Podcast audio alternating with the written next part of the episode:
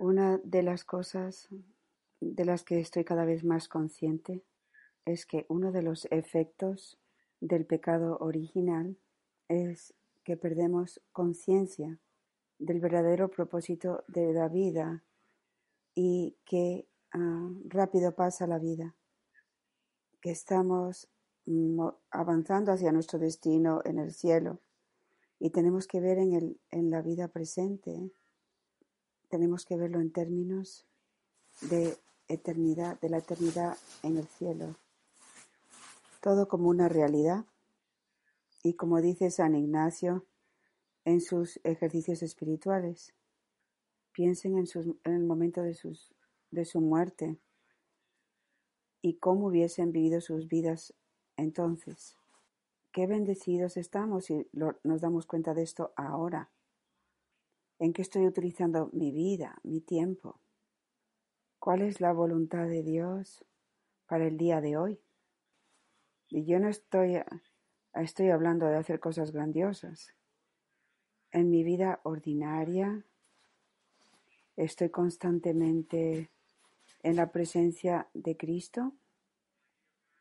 Mi querida familia, no solo esto es algo posible, sino que es por esto que, por lo que Dios perdón, Jesús murió en la cruz y para ser realmente uno con Él, para que fuésemos realmente uno con Él. La cristiandad no es simplemente un, observar la ley, sino que es una nueva vida en el Espíritu Santo por, por la que nosotros participamos en la vida divina y somos capaces de tener los pensamientos de Cristo, el corazón de Cristo, y nos hacemos Cristo en la tierra, en realidad, verdaderamente.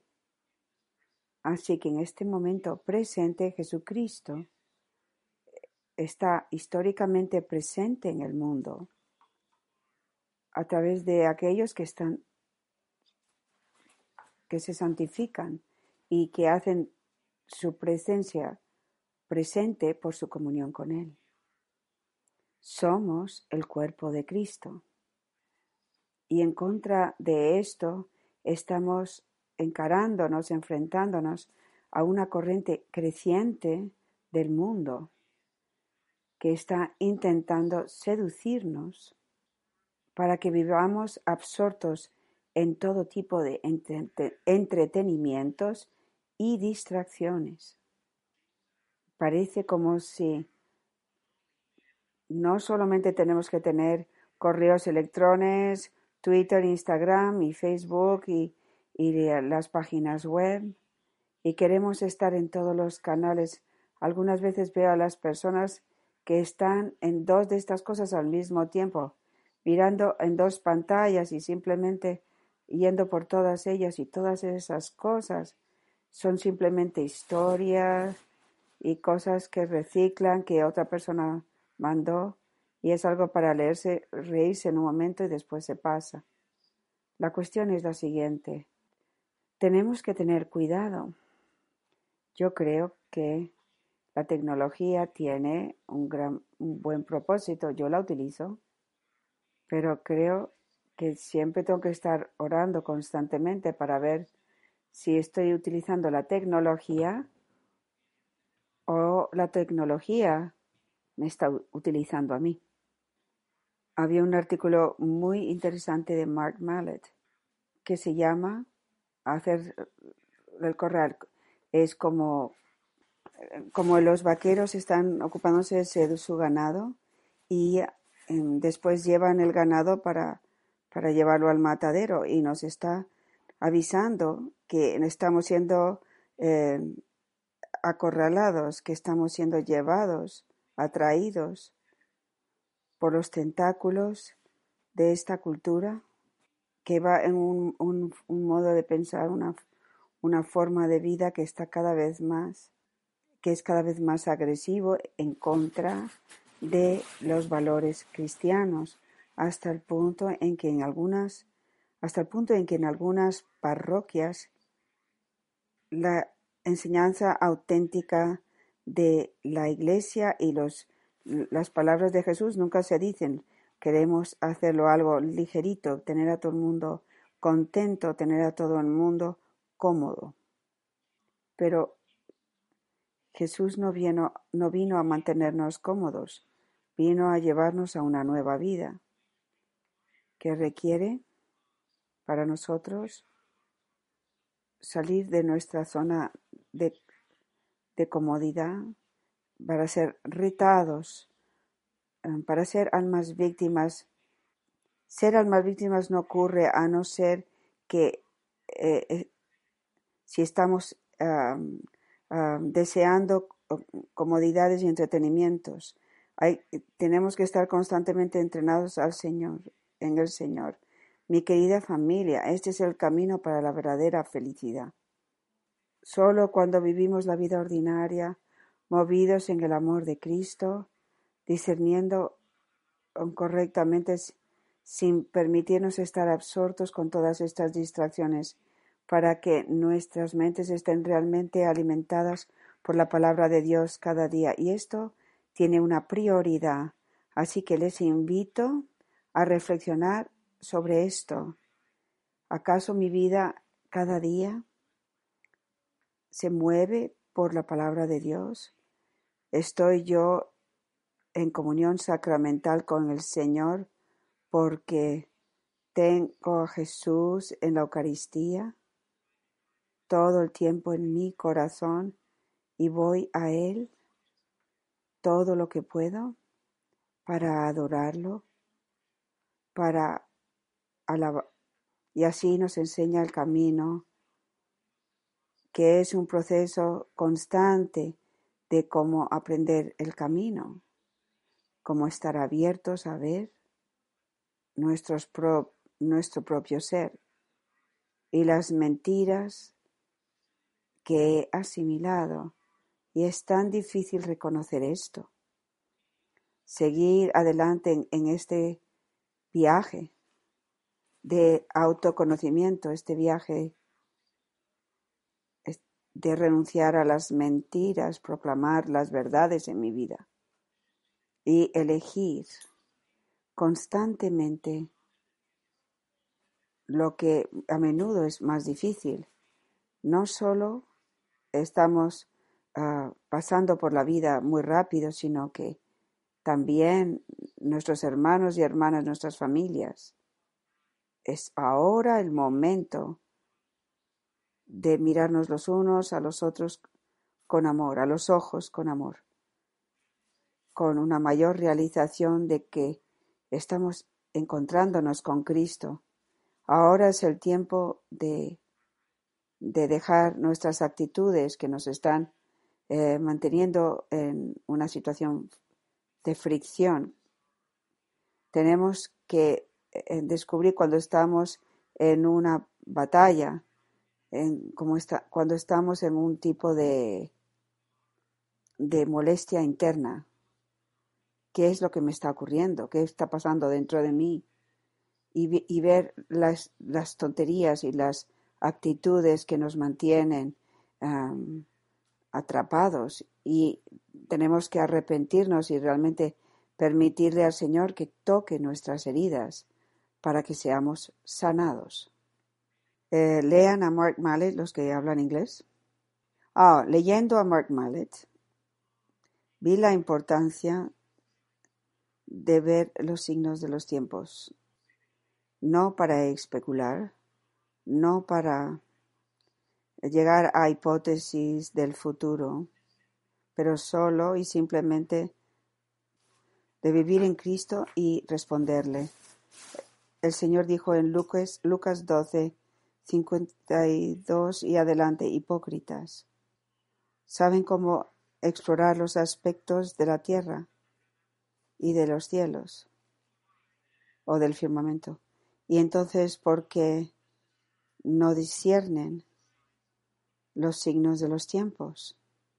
Jesús nos está retando, está retando a esa generación y los está llamando hipócritas porque no estaban dispuestos a descubrir que Dios estaba entre ellos, que los signos que eran evidentes y estaban evidentes ante ellos para decirles que el tiempo había llegado, que el Mesías estaba ahí. Pero este reto del Señor también es importante para todas las generaciones. Es una hipocresía ser capaz de, de tener sentido de otras cosas que son prácticas en, a nivel práctico y, y en cambio no estar abiertos a la sabiduría de Dios para ver cómo realmente responder a lo que Dios está haciendo. Y esto significa que cuando vemos a Dios hablándonos, cuando el Señor nos da una palabra y nosotros todos hemos llegado a un momento que por, a través de, leer unas escrituras o una enseñanza a la comunidad o leyendo el camino o incluso a una, en, una situación con alguien que uno descubre algo. Dios les da un conocimiento, un momento de que ven los signos de los tiempos o ven la verdad acerca de ustedes mismos. Pero después tenemos una responsabilidad de ir a, esto, a responder a ello y entrar e ir en esa dirección. ¿Cuántas personas vieron a Jesús, se maravillaron, se maravillaron, estaban interesados al ver los signos, pero después siguieron adelante con sus vidas como siempre. Si nosotros hemos llegado a descubrir por la gracia de Dios que somos llamados a, estar en alianza en esta comunidad de amor crucificado, si nosotros hemos llegado a apreciar el camino, como la sabiduría de Dios que se nos ha dado para aplicar el Evangelio de una forma muy práctica en nuestras vidas entonces veamos la responsabilidad de seguir adelante, de tomarnos en serio esta, eh, lo que tenemos que hacer haciendo acompañamiento y caminar de esta forma todo el tiempo. El, profeta Amos ah, no hace nada sin revelarle sus secretos a sus siervos, los profetas. Cuando Dios quiere que algo se conozca, Él habla a través de su iglesia y de sus profetas. Nos habla también para nuestras vidas personales, nos habla dentro de la comunidad, porque nos, ama tanto. Así que no estamos simplemente en una corriente, que fluye, estamos siendo guiados por el Espíritu y, y tenemos que movernos con disciplina y atención, con claridad y ser capaces de renunciar y descartar cosas que nos mantienen a, vivir en plenitud lo que Dios quiere que vivamos. Hay una, hay una actitud en la iglesia de estar atentos al Espíritu. Hay como una lucha en contra de estar atentos al Espíritu Santo, porque simplemente no estamos eh, dispuestos a de que el Espíritu Santo esté dirigiendo la iglesia o, esté dirigiendo nuestras vidas mm, diarias. Y nos sentimos más cómodos en estructuras obedeciendo ciertas leyes y manteniéndonos así, allí. Y les digo que sin, sin ir nunca en contra de las enseñanzas de la Iglesia, porque eso es un, una, ese es un fundamento, eh, tenemos que estar atentos porque la Iglesia nos, nos enseña que el Espíritu sigue, nos sigue dando entendimiento. Y eso es algo muy claro en el el segundo en el Concilio Vaticano II, que el Espíritu sigue hablando en la Iglesia y nosotros en la Iglesia tenemos que estar creciendo en entendimiento y en lo que significa la verdad. El ejemplo en particular de esto es la misericordia. La misericordia es algo bíblico, pero nosotros sabemos cómo hemos crecido en un entendimiento más profundo de lo que es la misericordia por medio de Jesús enseñándole a Santa Faustina. Todos sabemos y conocemos al Espíritu Santo y, y de nuevo, por medio del don de la renovación carismática, hemos llegado a estar más conscientes de los dones del Espíritu Santo en nuestro tiempo y así consecutivamente. Crecemos por medio de las enseñanzas de, los papas actuales, Pablo VI, Pablo, eh, el Papa Benedicto, el Papa Juan Pablo II. Esto nos lleva a, a una mayor conciencia de los signos de los tiempos, no solamente las cosas malas que están ocurriendo, sino también la obra de Dios, para que seamos capaces de enfrentarnos a la oscuridad con la luz que Él nos está dando. Y por lo tanto estamos en estos tiempos en los que vemos un aumento de la oscuridad, pero también vemos un derramamiento del Espíritu Santo de una forma poderosa y todos los, lo estamos experimentando, esto en la comunidad, este fortalecimiento del Espíritu Santo para vivir una vida santa.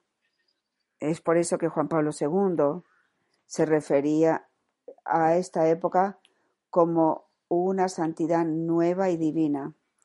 Y aquellos que han podido leer este libro de esta nueva y divina santidad eh, pueden, son está viendo cómo está levantando santos con un entendimiento de cómo se participa en la vida divina de una forma como nunca lo hemos visto. ¿Por qué? Porque conforme la Iglesia progresa a su encuentro final en la parusía, que es el fin de los tiempos, la Iglesia sigue creciendo en, en el Espíritu y por lo tanto nosotros somos beneficiarios del conocimiento y el entendimiento por medio del don de Dios que nos puede hacer ser grandes santos, mucho más que anteriormente, este derramamiento de la gracia.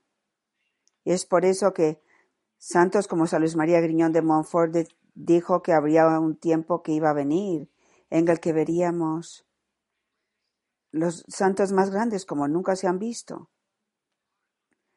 Y nosotros podemos ser eh, parte de esta mm, santidad nueva y divina, podemos ser grandes santos porque los grandes, las mayores obras del Espíritu Santo, la mayor obra del Espíritu Santo es la santificación. Uno de los grandes errores que se han cometido es, es enfocarnos en los dones en el poder de Dios para hacer la sanación, el poder de Dios de expulsar demonios, etcétera, etcétera. Y nos olvidamos que la obra más grande del Espíritu Santo es la santificación. Y ese es un, don que Dios quiere para todos. Eh, los dones se dan de a unos o a otros. San Pablo nos dice, algunos son profetas, otros son profesores, pero todos son, todos estamos llamados a ser, a santificarnos, todos eh, estamos llamados a rechazar el mundo y creer y buscar a Dios de una forma nueva y enfocar nuestras vidas en una completa entrega a Dios, a Cristo, y permitirle a Dios seguir obrando en nuestros corazones y mentes.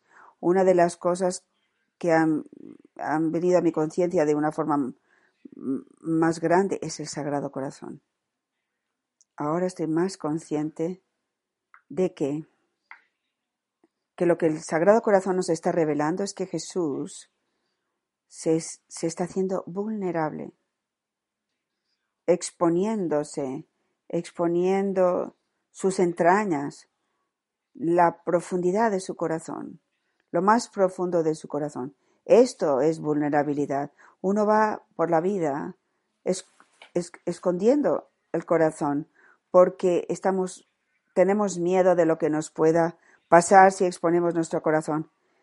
Eh, le permitimos a las personas, les damos el poder de que nos hieran si exponemos nuestros sentimientos y la profundidad de lo que somos.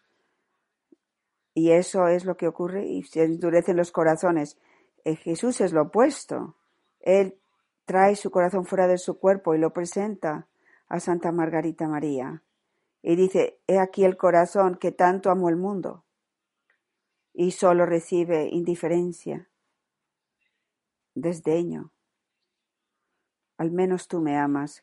Diciendo esto, al, decirnos esto unos a otros, diciéndonos esto a cada uno de nosotros, el Señor está poniendo la posibilidad de, de indiferencia y rechazo, y eso es lo que sigue recibiendo. Él ha expuesto su corazón de esta manera y vamos a Él para pedirle cosas, eh, siempre intentando conseguir algo, pero perdemos el punto de que Él está exponiendo su corazón para que lo, lo, lleguemos a saber cómo siente, cómo, cómo actúa. Y, y esto es el trabajo y la obra del Espíritu Santo. Estamos recibiendo poderes increíbles, gracias increíbles, pero también estamos eh, enfrentándonos a una posición sorprendente. En este momento exacto tenemos cuatro cardenales en la Iglesia que han sido condenados en, los, en todos los escándalos del abuso sexual. Probablemente algunos de ellos no sean culpables, porque en la batalla en la que estamos, querida familia, eh, cualquiera que acusa a un sacerdote, a un obispo o un cardenal, no necesita tener ninguna prueba. Así que para el propósito de un propósito de venganza o una vendetta o eh, sentir ir en contra de un obispo o un cardenal, lo más fácil es acusar y, ah, y realmente ah, causarles problemas hasta el punto de que vayan a la cárcel, que tengan que renunciar a su ministerio e incluso que puedan ah, ejercer como sacerdotes. Así que, ¿ustedes piensan que obispos y sacerdotes no están conscientes de esto? ¿No piensan que esto es algo, un peso que llevan? Este miedo de no voy a decir algo hacer algo. Y entonces, ¿qué ocurre? el poder profético del, sacerdocio se está comprometido, porque no queremos eh, eh, meternos en líos. Y si digo la verdad, y si hablo eh, de temas controversiales, puede, puede haber un fanático o una persona que se molesta en la congregación y que va a ir contra mí y me va a destruir con mucha facilidad. Vamos a ir adelante. Además, de esta cultura que está cada vez más enfadada con la Iglesia, está iracunda en contra de la Iglesia. Algunos dicen que en el oeste, en el occidente, la Iglesia está viendo cada, se está viendo cada vez más como un agente del mal y es rechazada, despreciada. hice un estudio que concluí, no, leí un, un estudio que el 37% de los católicos en los Estados Unidos, es más de la tercera parte, están considerando dejar la Iglesia debido a estos escándalos. Estos son los signos de los tiempos. Por un momento, después de en 1989, pensamos que Satanás había sido derrotado. Esto es otra, otra, mm, otro plan del maligno su, su fuerza es más, más, grande que nunca. Es, es una amenaza aún mayor. Eh, la China comunista está levantándose para ser el poder, superpoder militar y económico. Y son cada vez más y más agresivos. Eh, tanto como las, en contra de las personas dentro como a ellos que están fuera. Rusia también está involucrada en muchas cosas. Por ejemplo, ¿por qué piensan que tenemos este problema en Venezuela? Bueno, especialmente Rusia, se está asegurando en todo lo que pueden de proveer asistencia militar y cosas de ese tipo. Así, de esta forma, los comunistas pueden tener otro control sobre este hemisferio y se están saliendo con la suya. Yo me acuerdo cuando mi madre, cuando yo tenía nueve años, cuando estábamos saliendo de Cuba, había, no cuando estábamos yéndonos, cuando los comunistas eh, tomaron poder en 1959. Yo tenía ocho años. Mi madre me, me, contó la historia después de nuevo. Ella estaba en el, en el coche con una señora húngara. Y la señora húngara le decía a mi madre, ¿no se dan cuenta de lo que está ocurriendo en su país? ¿No se dan cuenta de que está cayendo eh, bajo las fuerzas comunistas? Y mi madre pensó, ¿esta señora de verdad? Pensó que esta señora estaba loca. ¿Comunismo? ¿En el continente de América? 90 millas uh, uh, a, 90 millas de los Estados Unidos? Es imposible. Bueno, pues ahí siguen, 60 años más tarde. Esta, esto es lo que te muestra la, seriedad del problema. El, país de Venezuela, un, un país tan rico en el, um, el, petróleo, al lado de Colombia. ¿Qué va a decir el resto de, de América? Oh, nada va a pasar aquí. Miren a la mentalidad de su gente. Miren lo que está ocurriendo en cada elección, en cada elección, que ser, cómo nos estamos acercando a tener a otros países caer también. Esta es la batalla en la que estamos. No sabemos entre el, dragón, el dragón rojo o la seducción de los, los, el mundo electrónico digital absorbiéndonos con toda esta información que nos tiene todo el tiempo distraídos. Tenemos esta gran batalla y en todo esto sabemos que tenemos una misión. Ahora, escuchen con atención, esto es muy importante, pienso yo. Nuestra misión no es solo sobrevivir. Nuestra misión no es solamente eh, eh, mantenernos y ser fieles. El Señor le ha dado una misión, amor crucificado, de ser un resto, un remanente fiel, de preparar el camino para un nuevo Pentecostés y por el, para el triunfo del Inmaculado Corazón y de nuestro Señor Jesús. Nosotros no solo estamos enfocados en, en salir adelante, sino en ser los guerreros que se montan en sus caballos y, que el Señor pueda utilizar para estos tiempos decisivos. Yo estaba hablando con Héctor hoy. Él eh, acostado en su cama. Y estábamos hablando de todo esto. Yo le decía, Héctor, tú eres un gran guerrero. Es de esta manera en la que Satanás y sus y sus malévolos van a ser derrotados. No tiene ningún sentido, ¿verdad? El, gran, el dragón rojo, el gran, con todos los mentes militares y Rusia y toda la seducción de los medios de comunicación van a ser derrotados por un remanente fiel en una vida oculta, algunos enfermos postrados en una cama, otros viviendo la vida ordinaria la vida oculta. Simplemente unados a Jesús cada día, mis hermanos y hermanas, esto va a requerir mayor y mayor fe para que lo creamos.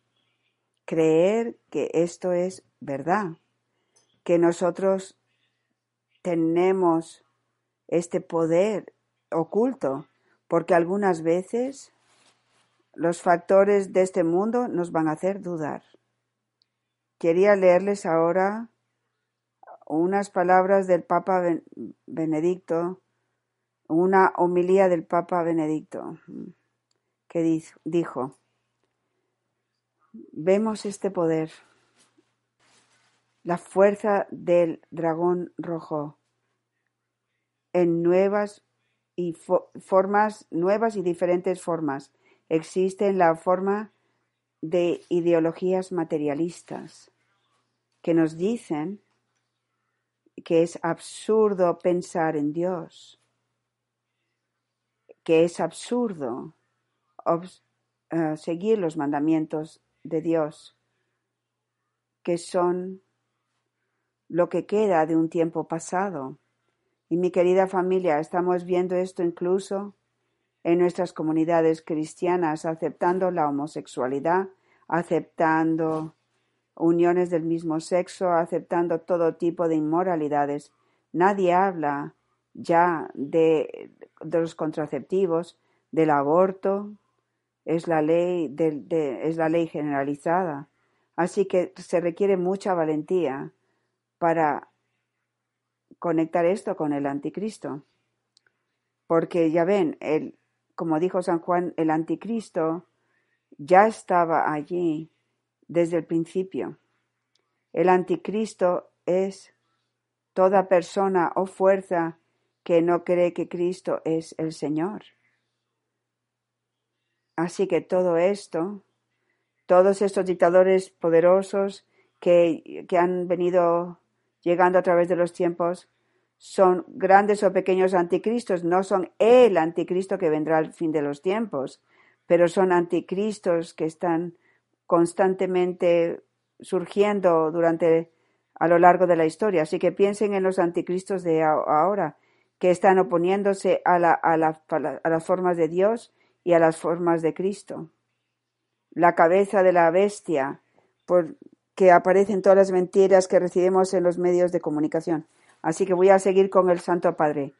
El mundo nos dice que es, un absurdo ah, um, um, respetar los mandamientos de Dios y que son lo que queda de un tiempo pasado.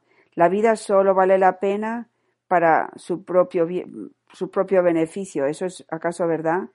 Eso es lo que nosotros escuchamos. Las personas están absortos en sus hobbies, en sus deportes, en las cosas que están ocurriendo. Todo se vive en la superficie o superficialmente.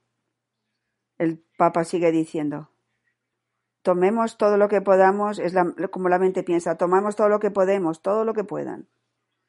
El consumerismo y el entendimiento solo vale la pena es lo que está hablando, el, está, dice, está como explicando el, Papa cómo es, cómo es esta sociedad. Eh, Marcela y Orlando este sábado van a casarse.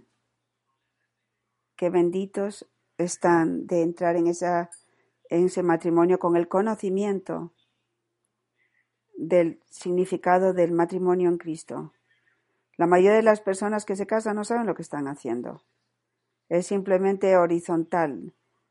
Es, es buenísimo que nos queremos uno a otro, están llenos de ideas y fantasías acerca de sus, de sus matrimonios y la vida mm, después. Pero Orlando y Marcela, todos los que estamos en Cristo, hemos llegado a valorar y entender que el matrimonio es, es una reflexión en la tierra del matrimonio de Jesucristo y su esposa, y que son llamados a estar llenos del Espíritu Santo y que se amen uno al otro en este amor de Cristo y ser testigos para el mundo del amor de Cristo. Y saben los retos de lo que esto significa, porque tienen que morir a sí mismos, tienen que morir a sus actitudes, para verdaderamente amar como Cristo requiere para cada uno de nosotros, siendo crucificados cada día. Y finalmente quería compartir otro, otro pasaje de el Papa Benedicto que nos muestra la importancia de llegar a entender de la forma, de la forma adecuada el libro del Apocalipsis, el sentido del Apocalipsis, no para llegar a tener fechas o fantasías extrañas, sino para entender de una forma sobria y una forma que nos ayude a enfrentarnos a nuestra batalla. El Papa dice, la, el Apocalipsis habla de los antagonistas de Dios, el antagonista de Dios, la bestia. Este animal no tiene nombre, sino que tiene un número. En el horror de los campos de concentración, ellos cancelaron caras y historia, transformando al hombre en un número, reduciéndolo, estar atrapados en una enorme máquina. Ya el hombre no es otra cosa sino una función. En nuestros días no debemos olvidar que ellos prefiguraron el destino de un mundo que corre el peligro de adoptar las mismas estructuras de los campos de concentración. Eh, ¿Han entendido esto? El Papa está diciendo que lo que ocurrió en Auschwitz y en los otros campos de concentración eh, es una prefiguración de en lo que estamos, en la dirección que estamos yendo en el mundo. Eh, nos están acorralando en un campo de concentración, donde somos controlados por medio del sistema y el gobierno. Y el Papa dice que esto va a ocurrir cuando la ley universal de la máquina se acepte. Las máquinas que han sido construidas para imponer la misma ley. De acuerdo a esta lógica, el hombre tiene que ser interpretado por una computadora. Y, todo, y esto solo es posible si se traduce en números. La bestia es un número y transforma a los demás, a las personas en números. Dios, sin embargo, tiene un nombre y se llama por nombre es una persona y, está buscando a la persona. Así que ahora entendemos por qué la bestia tiene un número y entendemos por qué el peligro de ser reducidos a números. En, el, en este sistema uno tiene valor por su lugar dentro de la máquina. En un sistema comunista no tienes nombre, ni identidad, ni historia. Y esta es la batalla en la que estamos ahora mismo. Y recuerden, Dios va a vencer, pero en este, en este proceso va a haber todo tipo de mártires que cuán bendecidos somos.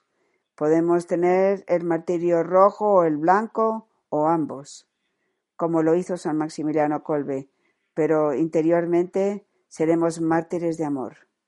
Recuerden que Maximiliano Colbe también, eh, a Maximiliano Colbe también se le dio un número, también estaba en un campo de concentración, pero no fueron capaces de derrotarlo. Él es un santo canonizado. Él fue victorioso y es un ejemplo para todos nosotros, porque eh, la meta aquí no es salvar el pellejo, la meta aquí es ser parte de ese remanente que va a atraer por medio de nuestra fe este nuevo Pentecostés. Otra, otra cosa interesante para mantener en mente. ¿Por qué las personas hoy tienen tanta avidez a, a tatuarse el cuerpo? Eh, en el libro del Apocalipsis dice que que nos van a poner una marca a nosotros en una cultura donde todos se tatúan, va a ser mucho más fácil para el gobierno decir, bueno, tenemos que poner una marquita, a través de esta marquita vas a ser eh, identificado vas a tener muchos beneficios, vas a poder vender, comprar, no vas a tener que llevar ni siquiera una tarjeta de crédito porque ya va a estar algo puesto en ti. Así que mm, gracias a lo que es más práctico y a, lo que es más conveniente, el tatú, el tatuaje va a ser algo que se prepara para el enemigo para ser aceptado cada vez más y ser parte del sistema. Así que sean conscientes de esto y finalmente, Tenemos un joven de Colombia que nos estuvo visitando aquí. Bueno, no quiero decir, yo estoy en Miami ahora, pero estuvo, estaba con, conmigo María y Daniel en el refugio. Un joven estupendo, lleno del Espíritu Santo. Y nosotros estamos compartiendo con él cómo, porque está muy interesado en la, en la evangelización. ¿Y cuál es la, tentación de hoy? De los números, el éxito. ¿Cuántas personas tienes en Twitter? ¿Cuántas personas tienes en tu Facebook? Eh, eh, parece como si fuera una marca de la importancia de la obra que estás haciendo. Así que yo traje la pregunta, ¿quién es el que tiene, quién es el hombre más con mayor éxito en la historia eh, dentro de la religión? ¿Quién es? Mahoma. Tiene más seguidores que Jesús y millones y millones de fanáticos lo siguen. Ahora bien, ¿quién es el más derrotado, el más humillado? Jesucristo. Él, humanamente hablando, es una completa ah, derrota. Eh, por eso los hombres que iban a Emmaus decían, yo pensábamos que iba a ser el Mesías, pero, pero obviamente estábamos equivocados. Cuidado con nuestra mentalidad y nuestras ideas de lo que es el éxito. No tenemos éxito por los números, no tenemos éxito por la respuesta. Tenemos éxito si nosotros estamos siguiendo a Jesús crucificado, el gran derrotado, que murió por amor para salvar a la humanidad. Estamos siguiendo a, este hombre como es Maximiliano Colbe, como la Beata Conchita, que levantaron alto la cruz. Así que les dejo con estos pensamientos Qué importante es valorar la importancia de lo oculto, de lo escondido, de la crucifixión diaria y creer en el poder de Dios. Que el Señor les bendiga